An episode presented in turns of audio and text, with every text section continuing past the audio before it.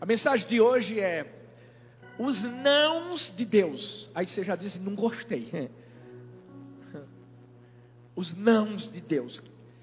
Não precisa nem levantar a mão, mas quem aqui gosta de ouvir um não? Imagina você, está apaixonado por aquela menina. Você faz uma surpresa. Sabe, você, você faz alguma coisa para impactar a vida dela.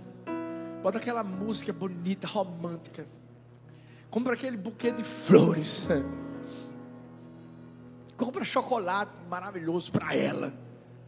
E de repente, você chega para falar com ela, para dizer que você está gostando dela, que você está apaixonado. E aí você ouve o quê? Um não. É algo frustrante, não é?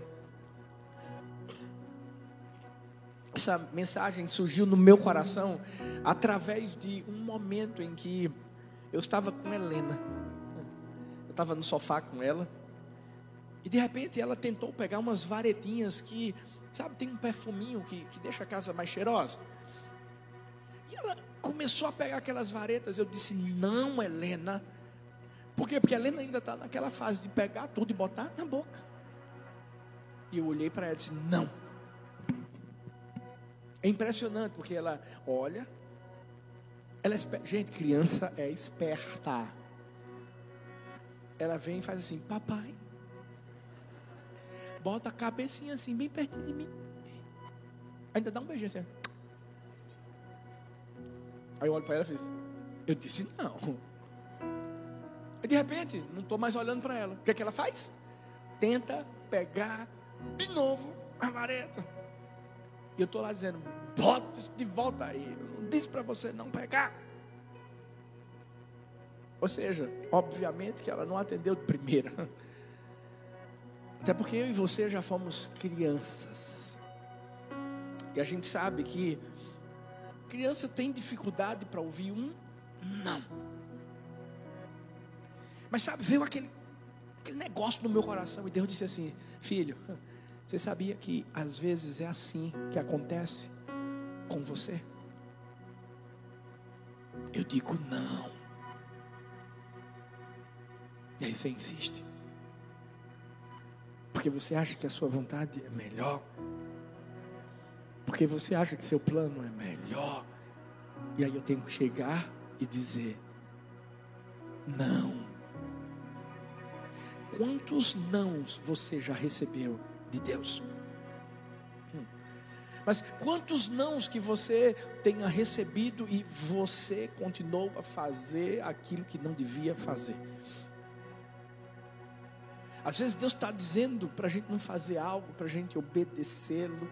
E o que é que acontece? A gente fica chateado, porque Helena, de, de certa forma, ficou chateada. A gente murmura. E a gente quer fazer o contrário. Por que isso acontece? Porque a gente vive numa cultura da independência. Fala bem alto assim, independência. Fala mais alto aí para você assimilar. Independência. É. Tem criança, gente, que manda nos pais. Tem criança que, que é, é, é, se brincar, é a criança que disciplina o pai. Tem criança que escolhe a hora de dormir, o que assistir, o que fazer, o que comer. E sabe o que é está acontecendo? Ao invés de nós educarmos futuros adultos, maduros, conscientes, nós estamos educando adultos inconsequentes, independentes e maturos. E não estou aqui de forma alguma levantando uma bandeira contra a independência, no sentido de fazer com que seus filhos entendam que eles vão ter uma jornada pela frente. Mas tem coisas que se eu e você não nos posicionarmos, você sabe o que é que vai acontecer? É um mundo que vai fazer isso. Independência sem maturidade é autossuficiência. E é uma outra palavra para autossuficiência é soberba. Infelizmente, as pessoas não são mais ensinadas a ouvirem um não. Se você disser sim, todo mundo vai te amar. Todo mundo vai tá, querer, querer ficar perto de você. Mas quando você diz não, a pessoa já vira a cara, a pessoa já fica meio, né, como a gente fala aqui, borocochô. meio assim, sabe, chateada. E o pior de tudo é que muitas vezes é assim com Deus. Quando Deus diz sim para aquilo que nós queremos, a gente está lá fazendo coraçãozinho para Ele, está dizendo que o ama, está dizendo que o quer. Mas se Ele diz assim, espera, confia em mim, daqui a pouco eu vou chegar com a providência. Não vai por esse caminho, não. Filhos, nós também precisamos aceitar o não de Deus. Lá em Romanos 12, 2, a Bíblia fala que a vontade de Deus ela é boa, ela é perfeita, ela é agradável. Ou a gente confia nessa vontade, sabe o que é que vai acontecer? Você vai ficar batendo o pé, batendo o pé, batendo o pé, vai resmungar, vai se chatear. E se tem algo que a gente tem que trazer para o nosso coração é que todas as vezes que Deus nos diz não, não é porque Ele não nos ama, não é porque Ele está querendo que a gente seja infeliz, não, é porque Ele já viu o futuro. Ele sabe qual é o melhor caminho para mim, Ele sabe qual é o melhor caminho para você hoje, hoje, agora. Quantos pais, mães nós temos aqui? Levanta sua mãozinha. Você vai me entender. Todas as vezes que a gente fala um não para o nosso filho, é porque a gente quer castigá-lo? Claro que não. É porque a gente quer um mal do, do, do nosso filho? Claro que não. Laura ama doce, gente. Ama doce. Não sei a quem ela puxou. Não sei. Não sei. Estou tentando descobrir ainda. Mas, mas se eu não falar para ela assim, filha, não vai mais comer doce. Ela pode ficar pré-diabética de criança. Quem insiste nisso? Sabe, da mesma forma com Deus, quando Deus está falando não, isso não é sinônimo de castigo, é sinônimo de cuidado. Não é sinônimo de repreensão, é sinônimo de promoção. Não, não é sinônimo de raiva, Deus está irado com você. Não, Ele está te amando e por isso que Ele está dizendo não. Veja que coisa interessante. Josh Billings disse: metade dos problemas da vida deve-se ao fato de que dizemos sim muito depressa e demoramos muito para dizer não. É verdade ou não é? É. A gente tem que aprender não só a dizer não, mas também a ouvir não. Sabe por quê? Quando a gente aprende que o não de Deus é melhor do que o nosso sim, a gente vai chegar lá, a gente vai ser bem sucedido. Hoje eu quero trazer três motivos pelos quais Deus te diz não. Eu quero que eu e você aprendamos a, a, a, ouvir os nãos de Deus, a receber os nãos de Deus e a agradecer os nãos de Deus. Então, primeiro, entenda que o não de Deus é para te proteger. É para te proteger.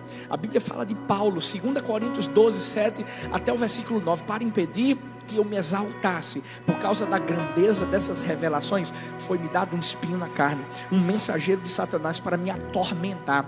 Três vezes, ei, ei, três vezes, roguei ao Senhor que o tirasse de mim, mas ele me disse: Olha a resposta de Deus, minha graça é suficiente para você pois o meu poder se aperfeiçoa na fraqueza. Portanto, eu me gloriarei ainda mais alegremente em minhas fraquezas, para que o poder de Cristo repouse em mim. Estou falando de Paulo, gente. Estou falando do cara que escreveu o maior número de livros da Bíblia dos maiores apóstolos, orou três vezes, três vezes. Às vezes a gente pensa assim, eu vou chegar para Deus, e eu sei, Deus já viu tanta coisa que eu já fiz para Ele, né? Vou falar com Ele, e Ele vai me dizer sim, Ele vai me dizer sim. E não é o seu status, não é a sua posição, é o seu coração, meu filho. E, e, e Deus vai testar o seu coração. Paulo estava orando e Deus está dizendo: não, não, não, não, não. Porque Deus estava querendo castigar Paulo? Não, não, não. Deus estava protegendo Paulo. Deus já usava os nãos dele há muito tempo. Vai para o, o Antigo Testamento, você vai ver isso da mesma maneira, gente. Paulo era um cara inteligente. Paulo era muito estudado. Paulo era uma pessoa que tinha facilidade em falar, facilidade em memorizar. O cara era uma máquina. E aí é que está o problema. Sabe quando você sobe num púlpito e você acha que é você que faz o negócio? acabou. Escuta, acabou. Por quê? Porque você se ensoberbece. Porque você se exalta. Porque você acha que, uau, você é a fonte. Não, não, não, não, não. Você é, é, é, é só parte do jarro de barro que Deus pega para botar água. E o vaso, ele quebra. Se for preciso, ele, ele quebra. Paulo tinha um espinho na carne, alguns diziam que era uma doença, etc. Mas deixa eu te dizer uma coisa: Paulo tinha um espinho na carne só para ele entender quem ele era em Deus. Só para entender que a graça era suficiente. Graça é favor a quem nada merece. Se eu e você estamos aqui, olha para mim, é por causa da graça. Ei, tudo que Deus tem derramado sobre nós, sobre nós, sobre nós, sobre nós. Pai, pensa aí. Pensa o que Deus tem feito. É fruto da da graça. Deus estava protegendo Paulo do orgulho. Deus queria que Paulo fosse humilde. Deus não queria que ele se ensoberbecesse. Talvez você tenha um espinho na carne, não sei, não sei. Talvez é uma doença física, talvez é uma porta que não se abre, uma faculdade que você nunca conseguiu começar. Pode ser uma pessoa. Mas eu posso te garantir uma coisa: Deus ainda não resolveu essa situação. Não é porque Ele está te castigando, não é porque Ele te esqueceu, é porque Ele te ama, Ele está te protegendo. Talvez de você mesmo. E lá na frente você vai entender isso. Paulo conhecia a natureza dele. Vai ler Romanos. Paulo fala de natureza terrena, de velho homem. Ele sabia quem ele era.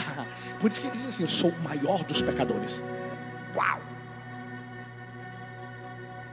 Ele sabia que se existia alguma coisa boa nele, era por causa da obra de Deus na sua vida. Por mais que ele não aguentasse mais aquele espinho na carne, por mais que doesse, ele estava dizendo assim: Eu vou me gloriar nas minhas fraquezas. Toda, toda, toda fraqueza sua é uma grande oportunidade para a manifestação da força de Deus. Hum. Por isso que quando a gente está fraco, aí é que a gente é, é forte. Em todas as áreas que eu e você somos fracos, Deus é forte. Tudo que a gente precisa é da força de Deus. Então pensa comigo, pensa comigo assim. De que adianta você ser perfeito, você ser completo em todas as áreas? Se você fosse assim, você se lembraria de Deus? Não. Não. A, a tendência humana é a gente buscar Deus quando a gente precisa. Por isso que aquela música quando diz, não vim atrás de pensão. Uau, uau. Gente não está aqui para barganhar com Deus, gente. A gente não está aqui para dizer assim, eu estou indo na igreja do amor hoje. Ó, só fica ligado aí, Deus, 10 horas, eu estou lá no culto das 10, tá? O senhor sabe que eu estou precisando, então vê se o senhor faz aí um, um negocinho aí para mim. Não, não, não, não, gente. A gente está aqui porque a gente ama, a gente adora, a gente é apaixonado por Ele. Ó, ele pode não dar nada para nada, nada, nada, nada. Mas a gente tem o tesouro do nosso coração, como a pastora Ana falou. É Ele! É Ele!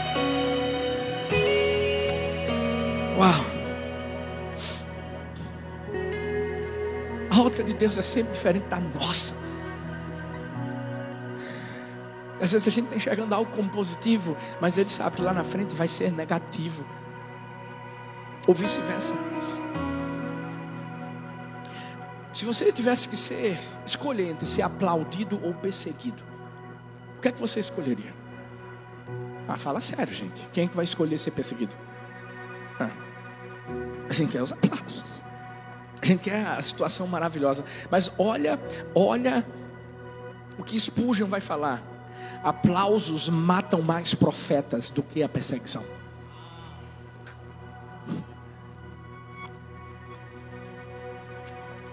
Se eu te disser que Deus pode vir pelo caminho contrário ao que você escolheu, o que, é que você faria?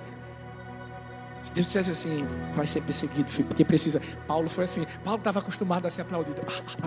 O cara que mata os cristãos. Uau! Esse é o cara. De repente mudou tudo. Porque de repente estava Paulo sendo perseguido por aqueles que eram ami amigos, amigos dele. A primeira coisa que a gente faz diante de uma perseguição é apelar para Deus, é correr para Deus, é pedir Deus, acaba com isso. Essa situação está me matando.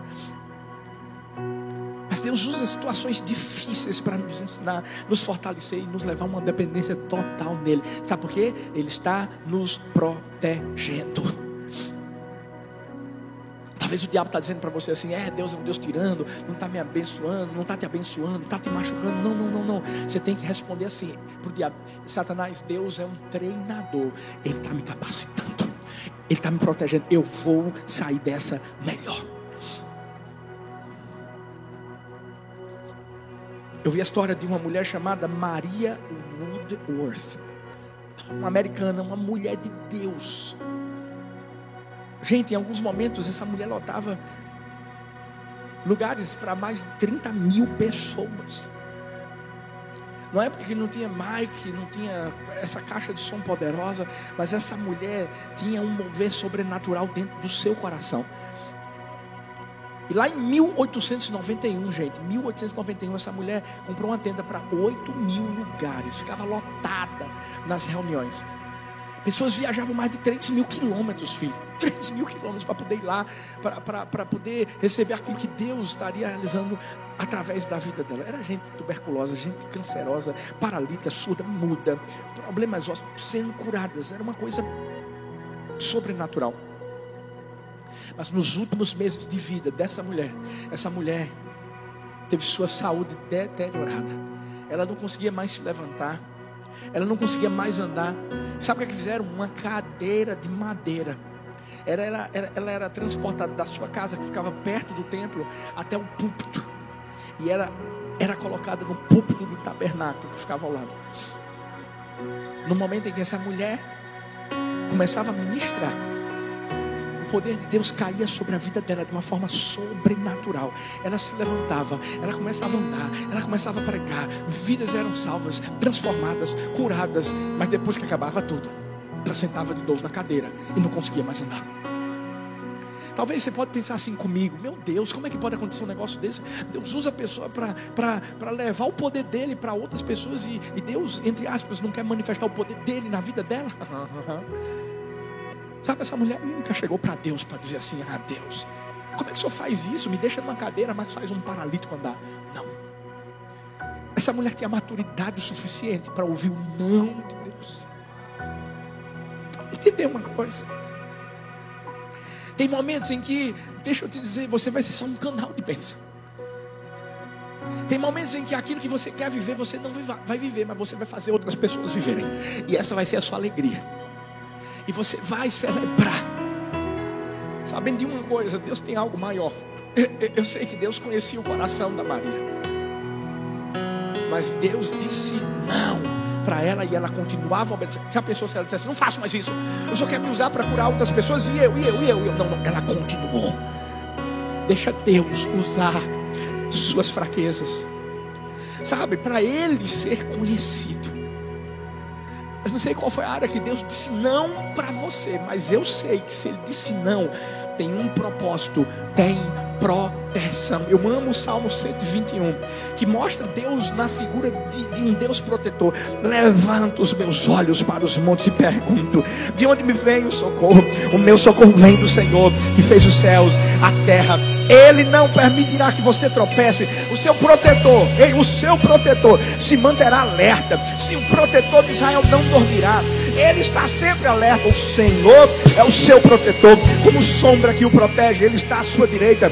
De dia o sol não ferirá, nem a lua de noite. O Senhor o protegerá de todo mal, protegerá a sua vida, protegerá a sua saída, a sua chegada, desde agora e para sempre. Ele é o Deus da nossa proteção. Você pode celebrar esse Deus maravilhoso nessa manhã. Talvez ele disse não para você. Mas ele só está te protegendo. Ele está cuidando de você e cuidar não é só dar tudo que a gente quer, não. Cuidar também é não dar tudo que a gente quer. Tem criança que quer brinquedo, tem criança que quer doce, tem criança que quer tudo. Mas você está protegendo o futuro dessa criança. Quando Deus fala um não para nós, isso não deixa de ser uma, uma prova de amor, gente. É uma prova de amor. Isso não é falta de zelo, não, é uma prova de amor. Entenda. Talvez hoje você ouviu um não. Talvez na sua vida você tenha ouvido um não em alguma área, alguma área. E Deus está dizendo assim: só estou te protegendo, só estou cuidando de você. Segundo, entenda que o não de Deus é para te ensinar. Te ensinar. Moisés a Bíblia diz em Deuteronômio 34, 4: E o Senhor lhe disse: Esta é a terra que prometi sob juramento a Abraão, a Isaac, a Jacó, quando lhes disse: Eu a darei a seus descendentes. Permiti que você a visse com seus próprios olhos, mas você não atravessará o rio, não entrará naquela terra. Olha para mim, Deus está falando com nada mais, nada menos do que Moisés. Se você não conhece a história de Moisés, vai ler o Pentateuco. Deus levanta esse homem de uma forma poderosa para ser aquele que iria libertar o povo de Israel do Egito. Gente, eram mais de 400 anos ali, preso, preso. E de repente, sabe o que é que acontece? Ah, de repente, Deus levanta esse homem. Deus faz ele liderar o povo. Mas tem um momento na vida dele em que Deus vai dizer em Números 20, versículo 8. Então Moisés pegou a vara que estava diante do Senhor, como este lhe havia ordenado. Moisés e Arão reuniram a assembleia em frente à rocha. Moisés disse: Escutem, rebeldes. Será que temos que tirar a água desta rocha para lhes dar? Peraí, peraí, peraí, peraí, peraí. Ele está puxando a responsabilidade para ele? Será que temos? Ele e Arão? Então Moisés ergueu o braço bateu na rocha duas vezes com a vara, jorrou água, e a comunidade e os rebanhos beberam. O Senhor, porém, disse a Moisés e Arão: Como vocês não confiaram em mim para honrar minha santidade à vista dos israelitas, vocês não conduzirão esta comunidade para a terra que lhes dou. Qual foi a ordem de Deus? Fala a rocha. Porque a rocha não era aquela rocha lá, era a rocha. É, é a Deus que se clama. Não é na sua força. Você não pega a vara para bater nela e pum. Talvez você pergunte assim: por que jorrou a água da rocha? Você sabe por quê? Porque Deus queria ali mostrar que não ia envergonhar Moisés de uma forma pequena, não. Deus disse assim: você não entra na terra prometida. Você bateu na rocha? Você mostrou tua força? O mínimo que você fez foi fazer com que uma água saia da rocha. Mas lá na frente você vai ver que eu sou a água da vida. Não é só uma fonte que jorra de uma de uma rocha. É uma fonte que jorra em qualquer lugar. Sabe quando a gente aprendeu que Deus é onipresente, onisciente, onipotente? É isso aí. Esse é o nosso Deus.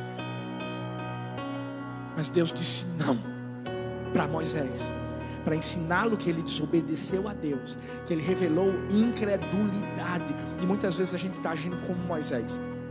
Nós temos os nossos comportamentos. E através dos nossos comportamentos a gente tem deixado de refletir Jesus.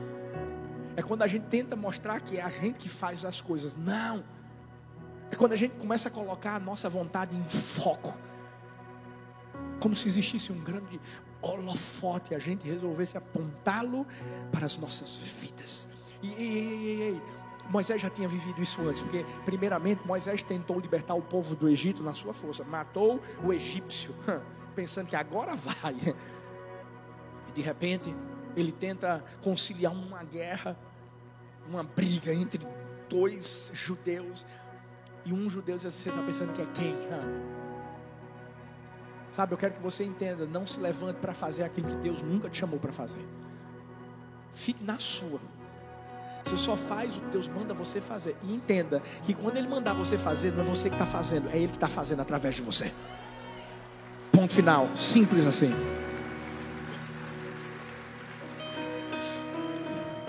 Sabe, Deus amava Moisés, mas Deus precisava ensinar Moisés quem realmente é o centro de tudo. Todas as vezes que a gente tentar focar no que não importa, esteja disposto a deixar Deus colocar a luz no foco certo, porque o brilho não é seu. Jesus é que brilha através de você. Jesus, Jesus, Jesus. Sabe, se Deus chegasse e dissesse, Moisés, pode entrar. Talvez Moisés caísse nesse costume. Todas as vezes que ele se irritasse com o povo, ele, ele ia fazer uma birra com Deus, gente. Porque tem gente é assim. E tenta realizar o quê? O seu próprio desejo. Deus é soberano, Deus é dono de todas as coisas, Deus tem controle de tudo e sabe o que é melhor para mim, para você. cutuca essa pessoa que está perto de você e diz assim: Ele sabe o que é melhor. Cutuca a outra, diz assim: Ele sabe o que é melhor. Às vezes o não de Deus vai ser duro, vai ser pauleira, meu irmão. Para você ouvir o não de Deus vai ser duro. Porque foi para Moisés. Moisés não chegou e disse: Deus, deixa eu entrar, não faz isso comigo não. Mas Deus não estava querendo parar Moisés, estava querendo, querendo ensinar Moisés para ele viver um outro nível. Deus não chegou para Moisés para dizer assim: Eu não estou te amando mais, você não vai mais. Não, não, não, não. Pelo contrário está dizendo assim: Eu te amo tanto, Moisés, te amo tanto, que eu quero que você aprenda, e não só Moisés aprenda, mas toda uma geração aprenda a me obedecer, a ser constante, a ter fé nas minhas palavras. Todo mundo aqui tem uma terra prometida que quer alcançar, todo mundo, todo mundo. Talvez Deus disse não. E se Deus disse não, ou Ele está te protegendo, ou Ele está querendo te ensinar alguma coisa. Ele é justo. Ouve a mensagem que eu preguei na quarta. Ele é justo, ele sabe o que é certo, ele sabe o que é, bom aos olhos dele. E nem sempre o que é bom para você vai ser bom para Deus, vai ser certo para Deus, vai ser correto para Deus. Eu vi a história de dois homens que estavam viajando, eles estavam em seus respectivos automóveis e, e eles foram em uma estrada e, e tinha uma, um sinal dizendo assim: Olha, você não pode vir por aqui, tem um desvio, vá por outra estrada.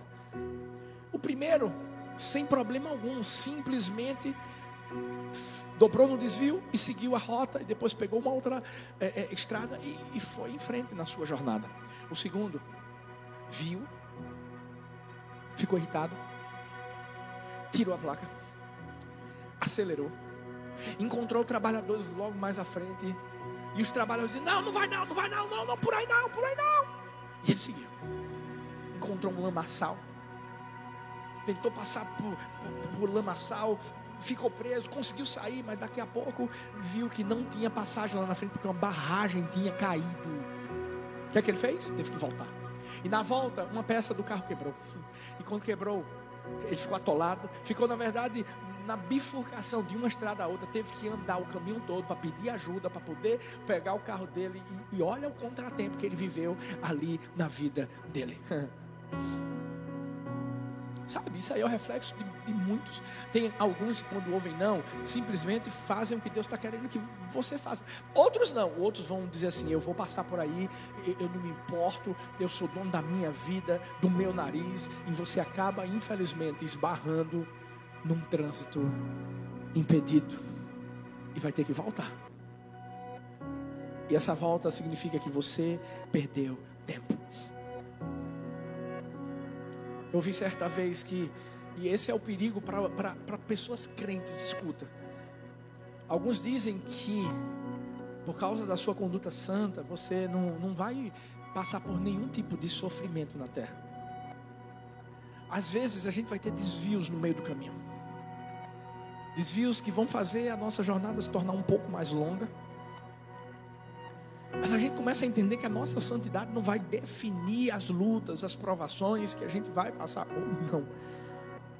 A nossa santidade não define, gente, os nãos de Deus, os sims de Deus. Não. Às vezes a gente vai ouvir um não de Deus e é, é só um encontro com os limites. E eu sei que isso é desagradável. Eu sei porque eu tive que aprender da pior maneira quando eu orava e dizia: Deus, cura minha primeira filha. Deus, abençoa ela. Abençoa os órgãos dela. E de repente, depois de três meses, Deus a levou. Mas se você me perguntar, pastor, você aprendeu alguma coisa? Hum, como aprender?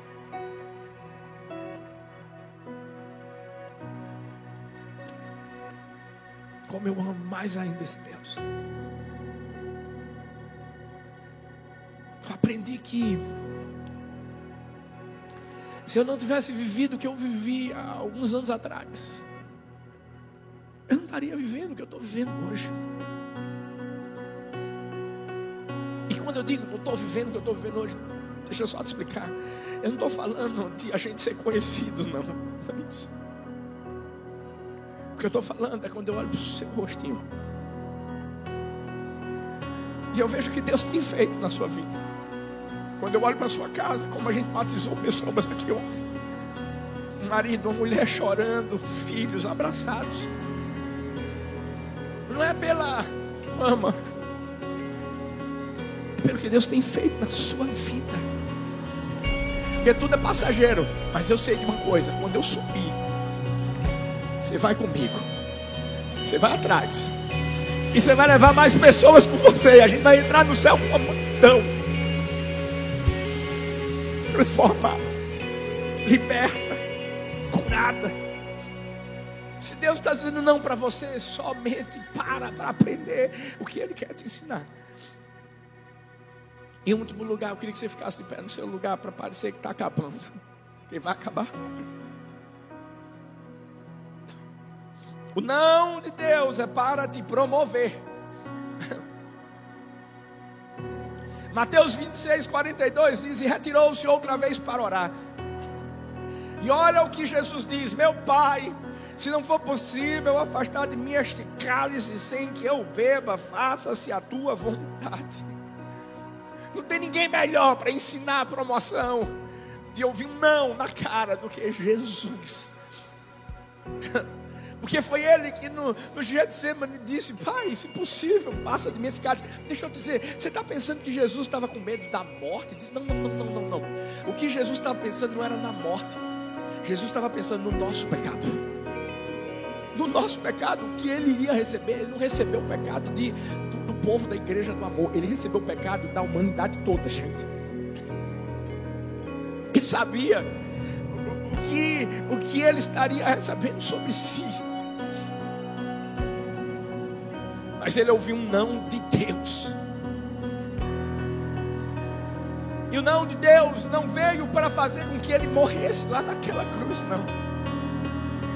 Para para pensar no que passou ali, talvez na cabeça de Jesus, julgado, palavras contrárias, pessoas chamando de mentiroso, pessoas que ele curou, pessoas que ele tocou, e de repente elas estão gritando: crucificam, crucificam, crucificam. Mas ele sabia de quem ele era filho, ele sabia qual era a sua missão.